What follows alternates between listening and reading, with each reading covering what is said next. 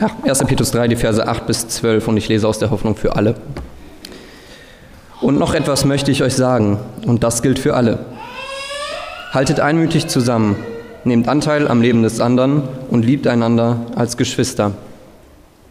Geht barmherzig miteinander um und seid nicht überheblich. Vergeltet nicht Böses mit Bösem, droht nicht mit Vergeltung, wenn man euch beleidigt. Im Gegenteil, bittet Gott um seinen Segen für den anderen, denn ihr wisst ja, dass Gott auch euch dazu berufen hat, seinen Segen zu empfangen. Es heißt doch in der Heiligen Schrift, wer sich am Leben freuen und gute Taten erleben will, äh, gute Tage erleben will, der achte auf das, was er sagt. Keine Lüge, kein gemeines Wort soll über seine Lippen kommen.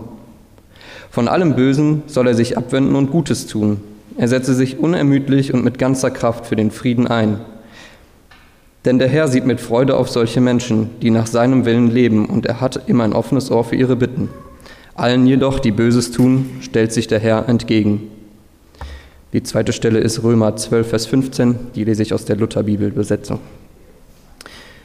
Freut euch mit den Fröhlichen, weint mit den Weinenden. Martin, Gottes Segen für die Predigt. Kennt ihr wenn Kleinkinder, die noch nicht so ganz sicher auf den Beinen sind, irgendwie vergnügt lachend herumlaufen und dann plötzlich hinfallen? Da gibt es oft so einen Moment, in dem jede Emotion aus den kleinen Gesichtern weicht und die so verdutzt hochkommen und versuchen, hochgucken, versuchen die Situation einzuschätzen und dann gucken die dich an. Und das ist voll der kritische Moment. Wenn du jetzt mitleidig dein Gesicht so ziehst, äh, dann kannst du dass das Kind sofort losbrüllt. Wenn du dagegen in dem Moment, in dem das Kind hochguckt, einfach freundlich guckst und lachst, dann hast du die Chance, dass das Kind einfach aufsteht, weiter lacht und fröhlich und vergnügt seines Weges zieht. Und das ist gut zu wissen, weil das Ziel ist es ja, dass das Kind nicht weint. Oder? Warum eigentlich? Warum wollen wir, dass das Kind nicht weint? Ich meine, das Kind ist mit vollem, vollem Lauf irgendwie erst mit dem Knie, dann mit dem Gesicht eventuell auf den Boden aufgeschlagen. Ja klar weint das, ne? das hat Schmerzen. Das scheint erstmal total plausibel zu sein. Und das ist es auch. Wer Schmerzen hat, der muss darauf reagieren. Das machen wir ganz natürlich. Oft können wir das kaum verhindern. Also wenn mich jemand beim Fußball umtritt, dann muss man mir gönnen, dass ich mich mal ein bisschen mit schmerzverziehenem Gesicht auf den Boden rumrolle. Der Schmerz muss nach draußen. Gott hat das so angelegt scheinbar. Ne? Irgendwie baut der Schmerz einen Druck auf, der ein Ventil benötigt, der rausgelassen werden muss, so gut es halt geht oder dem wenigstens in irgendeiner Weise Ausdruck verliehen werden will, oder? Warum wollen wir eigentlich noch mal nicht, dass das Kind weint? Na, weil das unangenehm für uns ist. Das ist unangenehm für mich. Wie soll ich denn bitte schön eine schöne Zeit genießen, einen Kaffee trinken, wenn das Kind neben mir plärt? Also echt. Wenn, wenn es dem schlecht geht und es auch noch diese Dreistigkeit besitzt, sich dahingehend bemerkbar zu machen, oder? Kann das Kind nicht einfach leise leiden? Dann, dann belästigt mich das wenigstens nicht. Okay, ihr merkt schon, ich übertreibe ähm, so ein bisschen, aber der Grundsatz ist wohl doch so. Mir ist es lieber, dass das Kind nicht weint, weil wenn es durch Weinen zum Ausdruck bringt, dass es ihm schlecht geht, fällt es mir selber schwer, mich noch gut zu fühlen. Und zusätzlich dazu bin ich jetzt noch herausgefordert, damit irgendwie umzugehen. Da ist ein Lebewesen, das schreit, was soll ich, was soll ich jetzt machen? Ne? Weiß nicht, wie das ausgeht, das, das Kind. Äh, und schon habe ich ein Problem. Ne? Ich bin überfordert und irgendwie hilflos. Und ich fühle mich nicht gerne hilflos und ich fühle mich auch überhaupt nicht gerne überfordert. Und Kinder schreien ja ähm, ziemlich oft, ne? glaube ich. Wenn ich so meine Neffen und Nichten angucke, ganz interessant, wegen allem Möglichen. Irgendwas drückt, irgendwas schmerzt. Äh, ich will noch ein Spielzeug oder noch nicht ins Bett und sofort wird losge losgeheult. Wieso? Ich meine, ist so eine Ventilfunktion, glaube ich. Aber ich glaube, es ist auch wichtig, dass Kinder sich wahrgenommen fühlen in ihrer Situation, oder? Kinder wollen wahrgenommen werden, wollen gesehen werden. Sie möchten, dass jemand registriert, wie es ihnen geht. Sie haben diesen Wunsch, dass ein Gegenüber das mitkriegt. Und sie wünschen sich dann in dem Moment Zuwendung und man kann ja fast nicht anders, als sich dem Kind zuzuwenden. Es ist eigentlich ein guter Trick, eine guter, gute Funktion zu weinen und kriegen dann eben Trost oder Hilfe. Warum erzähle ich das? Ich glaube, bei uns Erwachsenen ist das gar nicht so anders. Eigentlich sind wir alle auch nur irgendwie große Kinder. Ich meine, wir heulen nicht äh, jederzeit wegen jedem los, das zumindest nicht. Ähm, aber wir leben auch in einer Welt, finde ich, in der alles Mögliche uns dauernd bedrängt. Ständig. Das fängt bei mir morgens an, wenn mein Wecker klingelt. Zu einer Zeit, wo ich wirklich noch nicht aufstehen will. Und das ist nur ein kleines Beispiel, aber es gibt natürlich Zeiten in meinem Leben, in denen geht es mir einfach wirklich nicht gut. Und ich bin mir sicher, in deinem Leben wird das auch so sein. Das kann natürlich unterschiedliche Gründe haben. Du bist total gestresst, ähm, vielleicht überfordert mit der Arbeit. Du fühlst dich nicht wahrgenommen in deiner Umgebung. Vielleicht hattest du irgendeine unangenehme Begegnung. Irgendjemand war wirklich nicht nett zu dir. Auch das fängt bei mir morgens manchmal an, wenn ich mit 120, 20 zu schnell über die Autobahn fahre und hinter mir drängelt einer wie bescheuert. Da fängt es schon an. Verschiedene Sachen, die uns herausfordern. Vielleicht Einsamkeit ist ein Problem. Ich glaube tatsächlich, Einsamkeit ist ein riesengroßes Problem unserer Zeit. Also wenn ich in mein Leben gucke, dann, dann stelle ich fest, dass ich glaube, Einsamkeit ist das Element, dieser Umstand, der mir am meisten Schwierigkeiten bereitet hat. Und das, obwohl ich ähm, eine große Familie habe, obwohl ich jetzt nicht der äh, der totale Außenseiter bin oder so. Ne? Menschen, Menschen mögen mich, ich hatte immer Freunde, Freundeskreise und so. Aber Einsamkeit ist das Element, was am schwierigsten für mich war in meinem Leben. Und wir leben in einer Gesellschaft, in der so viele Menschen so nah aneinander wohnen und doch so einsam sind. Ja, großes Problem. Was auch immer es bei dir ist, bei dir kann es etwas anderes sein. Aber nun hast du dieses Ungute und das erzeugt dann entweder eine innere Leere, die irgendwie gefüllt werden will, oder es erzeugt einen inneren Druck, der raus muss, der nach außen drängt, dem in irgendeiner Weise Ausdruck verliehen werden will. Und da gibt es verschiedene Möglichkeiten. Äh, schreien, schreien äh, ist gut im Auto zum Beispiel. Fluchen, vielleicht wüste Beschimpfungen ähm, wenn jemand oder jemand äh, der vermeintliche oder echte Verursacher des Unguten ist. Es gibt die Möglichkeit, das bei Gott abzugeben. Es gibt die Möglichkeit, den Schmerz zu betäuben oder es zumindest zu versuchen, sich irgendwie abzulenken. Es gibt die Möglichkeit zu weinen. Vielleicht die, ähm, die sympathischste und natürlichste Art und Weise, inneren Druck abzulassen. Ganz interessant eigentlich, oder? Wasser kommt aus meinen Augen. So, das hat doch keinen physiologischen Grund, oder? Also nicht so, soweit ich weiß nicht. Wie ein, wie ein natürliches Druckventil, das Gott uns geschenkt hat, um, um inneren und psychischen Druck körperlichen Ausdruck zu verleihen. Wein. Im Lesungstext, den der Frederik gerade vorgelesen hat, aus 1. Petrus 3, Vers 8 steht, haltet einmütig zusammen, nehmt Anteil am Leben des anderen und liebt einander als Geschwister.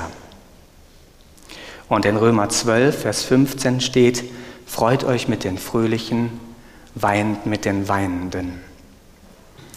Das heißt, unsere Liebe füreinander zeigt sich praktisch in Anteilnahme am Leben des anderen. Und sich mit den Fröhlichen zu freuen und mit den Weinenden zu weinen, das ist für mich eigentlich die Definition von Anteilnahme. Für mich spannt das so ein bisschen so einen allumfassenden Bogen. Vom Aufgang der Sonne bis zu ihrem Niedergang. Freut euch mit den Fröhlichen und weint mit den Weinenden und alles dazwischen. Und genau das werden die drei Punkte sein für den restlichen Teil dieser Predigt. Erstens, freut euch mit den Fröhlichen, zweitens, weint mit den Weinenden und drittens, alles dazwischen. Und ich beginne mit dem Wein, mit den Weinenden. Ich hatte zum Beginn meiner Predigt schon ausgeführt, dass ich das, das überhaupt nicht für so normal erachte, äh, wenn ich ehrlich bin. Ja, äh, was heißt normal? Also irgendwie so, ja, wie die Dinge auf der Welt zu laufen scheinen, oder? so im Geiste dieser Welt normal. Also normal finde ich eigentlich letztlich zu wollen, dass derjenige bitte aufhört zu heulen, damit mein Wohlgefühl nicht beeinträchtigt wird. Ich will mich schließlich gut fühlen und nicht schlecht. Und wenn da jetzt irgendwas innerlich bei dir aufbegehrt und du mich als hartherzig empfindest, eventuell schon bei der Geschichte mit dem Kind, äh, dann ist das gut, wirklich. Aber es ist nicht normal. Ich glaube, das ist nicht im Geiste dieser Welt, dann ist das im Geiste Gottes, Reich, Gottes Welt. Unnormal im besten Sinne. Wir sollen mit dem Weinenden weinen. Was heißt das genau? Ich glaube, es beinhaltet räumliche Nähe, echte Nähe, spürbare Nähe. Wenn du in Wuppertal-Barmen weinst und ich in Gevelsberg, dann weinen wir doch nicht zusammen. Dann weinst du für dich und ich für mich. Ein Anruf ist oft gar nicht schlecht. Bringt vielleicht die halbe Miete manchmal, manchmal mehr. Eine WhatsApp, ich weiß nicht, wie es euch geht, eine WhatsApp bringt es für mich maximal auf 25 Prozent oder so. Vielleicht weniger. Manchmal sind, sind das nur, nur irgendwelche dreckigen Buchstaben auf meinem Handy. Das ist doch keine echte Kommunikation. In Zeiten, in denen ich einsam, mich einsam gefühlt habe, da habe ich so gemerkt, wie ein Telefonat mir gut tut. Da höre ich eine Stimme, jemand reagiert auf, mir, auf mich, ich habe eine echte Kommunikation. Eine WhatsApp dagegen tut für mich nichts. Das ist keine, keine echte, echte Kommunikation. Auch wenn eine WhatsApp natürlich manchmal seine Berechtigung hat, ja, so will ich das jetzt nicht sagen. Aber es ist, glaube ich, ein echter Unterschied, ob ich schreibe oder ob ich anrufe. Was macht ein WhatsApp-Emoji? Kennt ihr das? Die betenden Hände oder sowas? Und auch das hat seine Berechtigung, absolut. Aber ein Anruf oder echte Nähe, das ist mit dem Weinenden zu weinen. Wenn ich jemanden anrufe und ich erreiche den nicht und dann kriege ich irgendwann eine WhatsApp zurück, in der steht, hey, du hattest angerufen, was gibt's? Ja, dann weiß ich, dass derjenige doch nicht mit mir sprechen will, oder? Derjenige weint in dem Moment nicht mit mir. Es braucht also erstmal echte Nähe, glaube ich. Und ich glaube, das gilt für alle drei Punkte. Für das mit den weinenden Weinen, aber auch für das mit den fröhlichen Freuen und für das mit alles dazwischen. Was bedeutet das noch? Ich finde mit dem weinenden Weinen eigentlich total krass. Also du, dem es gut geht, nimmst empathisch Anteil an seinem Schmerz. Und dieser jemand ist dann in seinem Schmerz nicht mehr allein. Und das macht jeden Unterschied, glaube ich. Du machst damit deutlich, es ist weder lächerlich noch bist oder fühlst du darin falsch zu weinen. Dass du den Schmerz hast und dass du ihm Ausdruck verleihst, ist okay, ist wirklich in Ordnung und ich bin darin mit dir.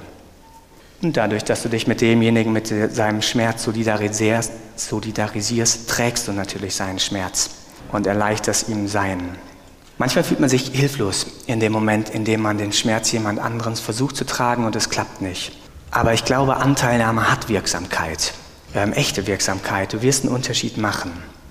Und manchmal, glaube ich, hat jemand so viel Schmerz und so viel Leid in seinem Leben, dass es aber für den einen zu schwer ist, das alles zu tragen. Und dann braucht es die Gemeinschaft.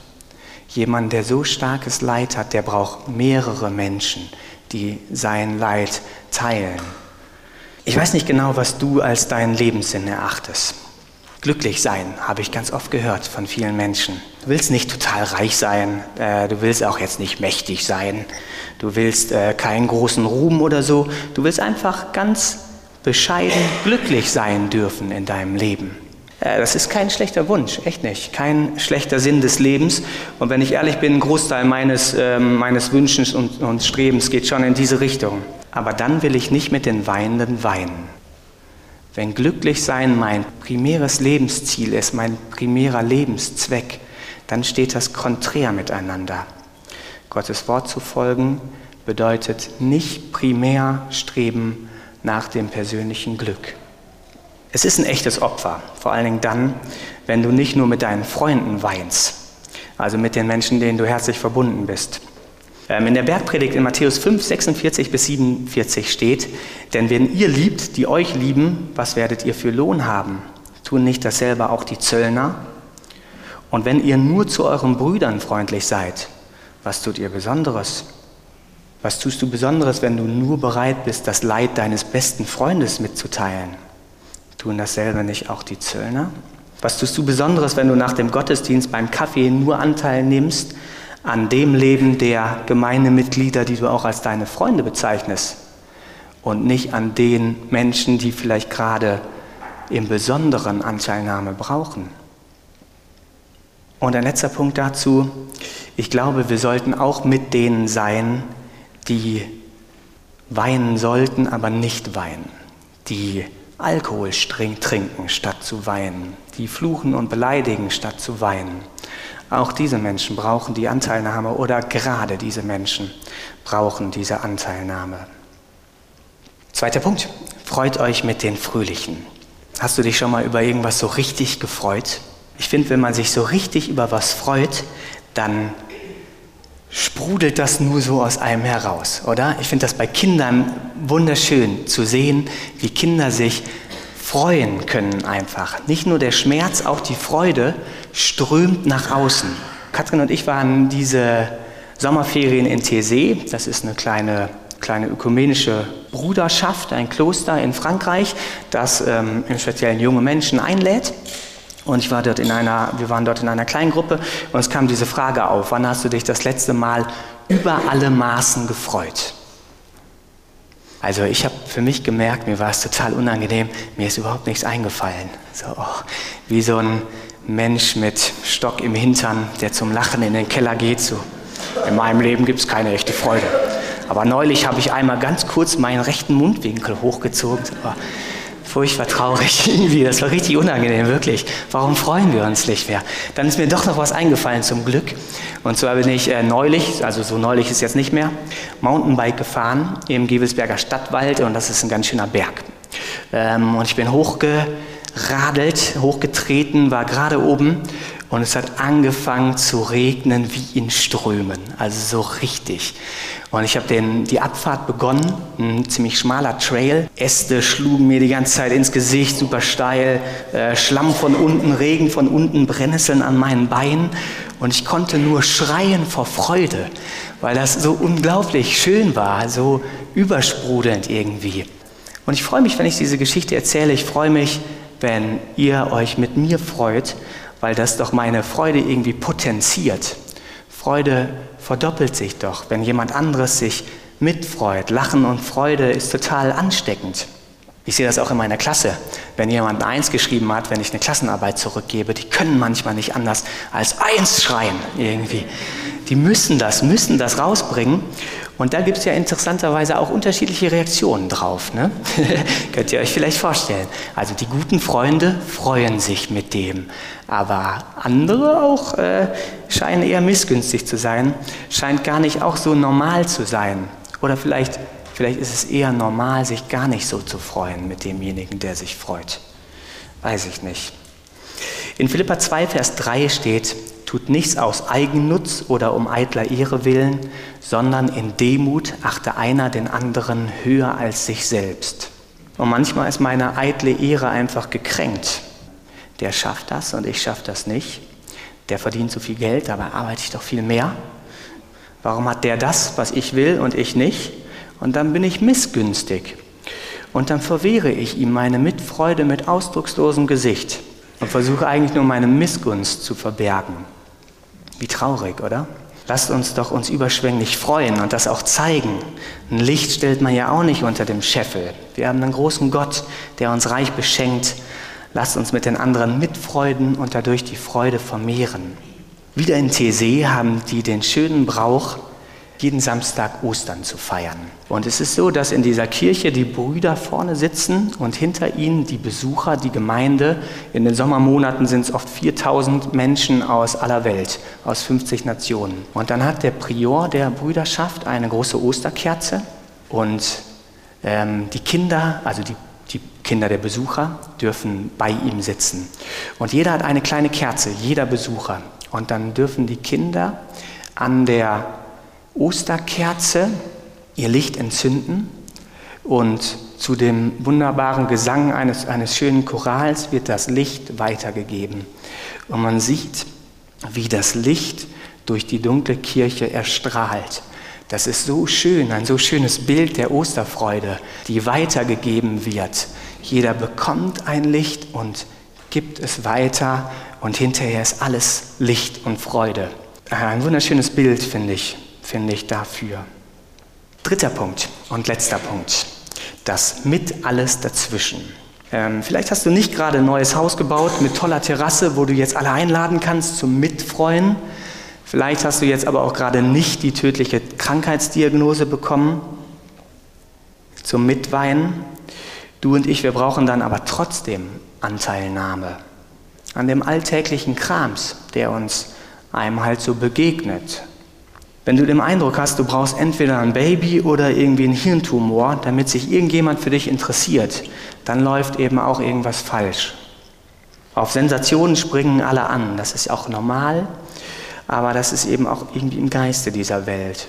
Wenn meine kleinen Sorgen und meine kleinen Freuden nicht so unwichtig sind, dann ist das eben auch echte Anteilnahme, finde ich. Neben dem Mitfreuen und dem Mitweinen braucht es eben auch ein Mit alles dazwischen. In Römer 12, 13 steht, steht, nehmt Anteil an den Notlagen der Gläubigen, übt Gastfreundschaft.